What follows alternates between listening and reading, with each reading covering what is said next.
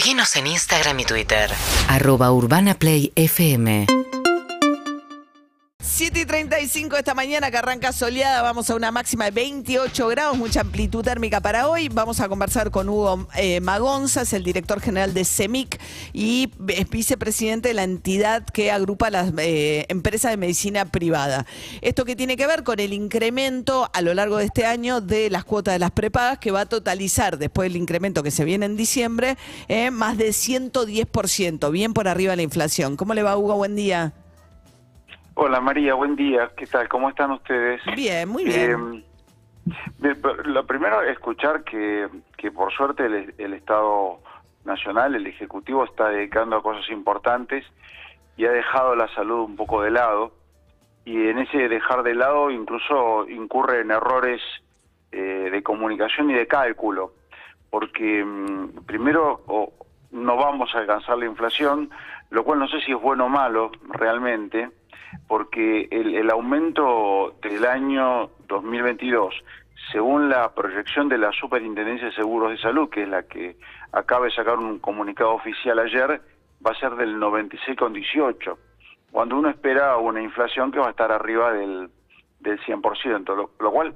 Bueno, no sabemos en todo caso, no sabemos porque se supone que no, eh, el FMI dijo 95, pero digamos... Eh... Bueno, pongámosle que estamos igual, pero supongamos que estamos igual y es malo, siempre, siempre es malo porque estamos en un país que tiene una, una situación de, de empobrecimiento de, la, de, los recursos en cuanto a la renta de la gente. Ustedes habían, eh, habían hecho una referencia también a que cada vez hay más trabajo, eh, ¿cómo decirlo ahora? No blanqueado.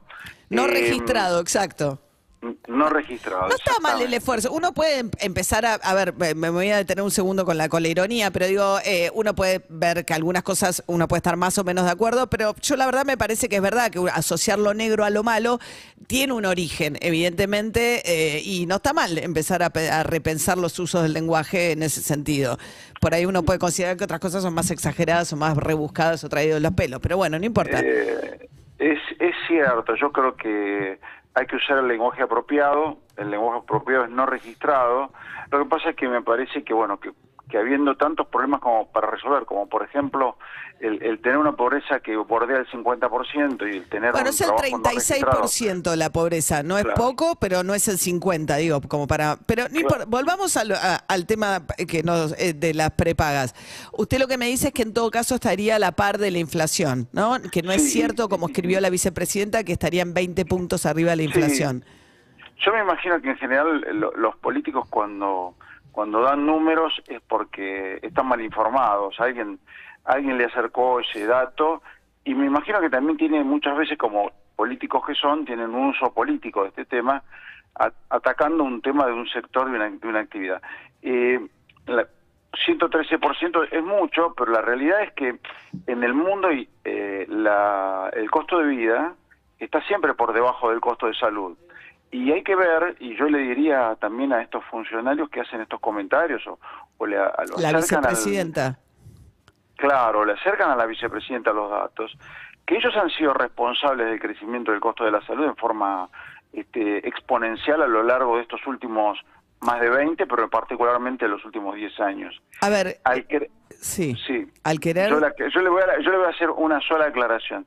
Eh, en los últimos tres años, no, no estoy hablando 10, 10 es de cuando salió la ley de regulación, cuando el Estado tomó la decisión de controlar el precio. Lo que no hizo es tomar la decisión de controlar costo. Todo lo contrario. Y yo diría, haciendo un paralelismo con el sistema jubilatorio, el sistema previsional, eh, si usted tiene una cantidad de recursos que provienen de aportes y contribuciones que van a parar a la salud y le incorpora gente que nunca aportó, eh, lamentablemente ahí empieza a tener un problema de desfinanciamiento. Pero perdóneme, estamos hablando, sí, estamos abriendo muchos temas, pero volvamos al tema de la medicina. Si es medicina de afiliados de prepagas, no le incorpora a nadie, más que los afiliados que pagan. Lo que ustedes... No, no, no es exactamente así. Eh, al, al partir del primero de enero del 2012, la ley de regulación obligó a la o sea, intervino en los contratos entre las entidades y las personas. A partir de ese momento usted tenía una posibilidad, hasta ese momento, le tenía la posibilidad de contratar un servicio que estaba pautado en un contrato.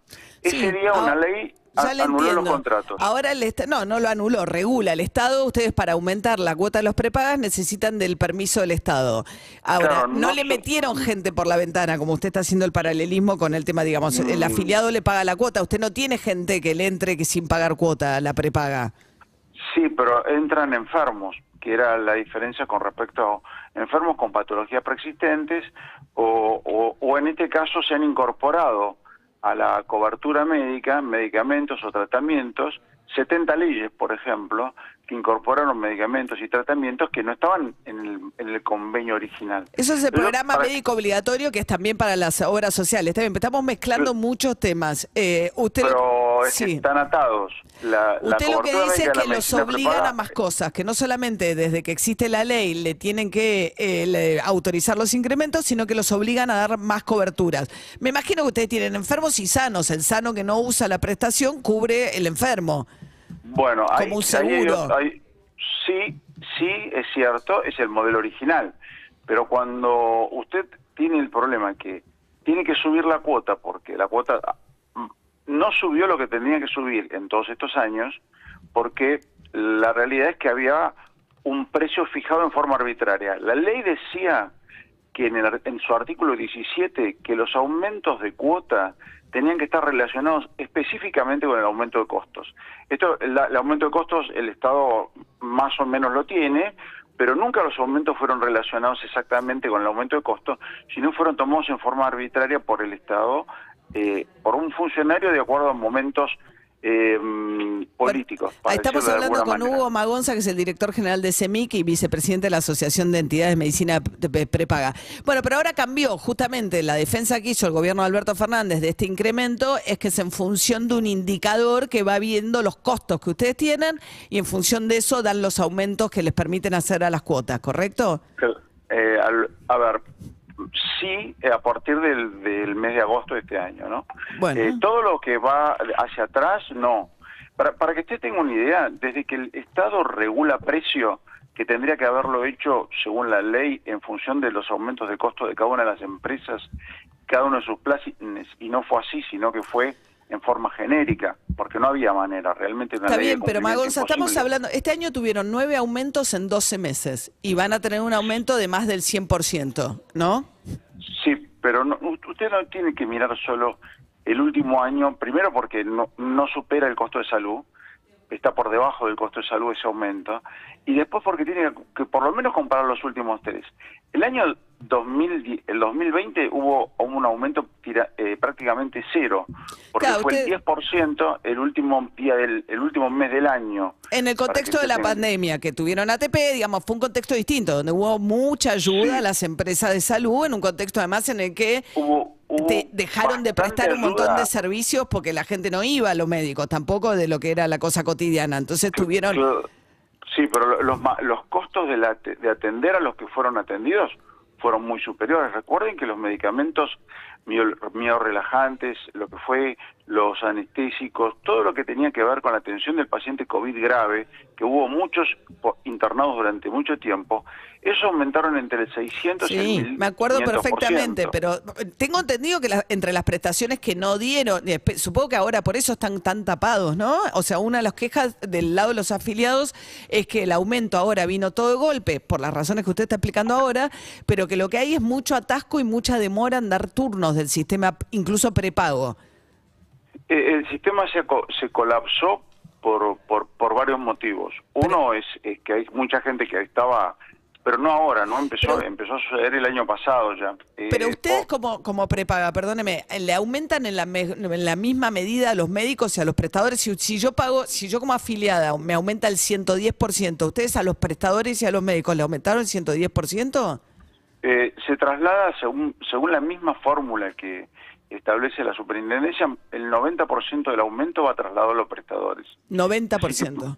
Así que proxi- aproximadamente es un 10% menos del aumento de la cuota porque una parte de la cuota va a pagar los medicamentos y los tratamientos que están obviamente fuera de cualquier este, control de precio y, y algunos son muy caros. No sé si ustedes recuerdan que hace muy poquito hubo discusiones sobre medicamentos que están entre los 600 mil pesos y los 2 millones 200 Sí, mil dólares. efectivamente, son poquísimos casos, pero son carísimos. Y es cierto que es un fenómeno en el mundo, si uno ve lo que pasa en el mundo, el tema de cómo suben los costos de la medicina, en parte por estos tratamientos. Bien, Hugo Magonza, Pero- tema amplio, director general Sí. de CEMIC, sí, dígame. No, no, sola- solamente un dato para referencia. Desde que el, el- gobierno controla precio, eh, la cuota de la medicina prepaga aumentó 35 veces, o sea, 3.500%. Y el PMO de la Seguridad Social, no le hablo el- el- la, Sí. la cartera Pero usted de está la tomando cobertura. el último año, desde que hay un régimen, un sistema por el Claro, cual ustedes el- ajustan por los costos, la, tuvieron nueve aumentos en 12 meses y están muy en la inflación. Entonces digo, no entiendo por qué estamos... eh, Usted plantea un panorama que hoy no existe, no es cierto esto. Hoy el gobierno regula de una manera que le garantiza que se cubran los costos. No, no, no es cierto Pero, que... pero no, pero no resuelve el pasado. Ese es el problema. Bien. Porque lo- lo- los dineros no cobrados en su momento oportuno nunca son recuperados. Y eso implicó claramente de financiamiento y endeudamiento de todas las empresas. Hugo Magonza, director general del CEMI, que es vicepresidente de la Asociación de Entidades de Medicina Privada. Muchas gracias, buen día. ¿eh? UrbanaPlayFM.com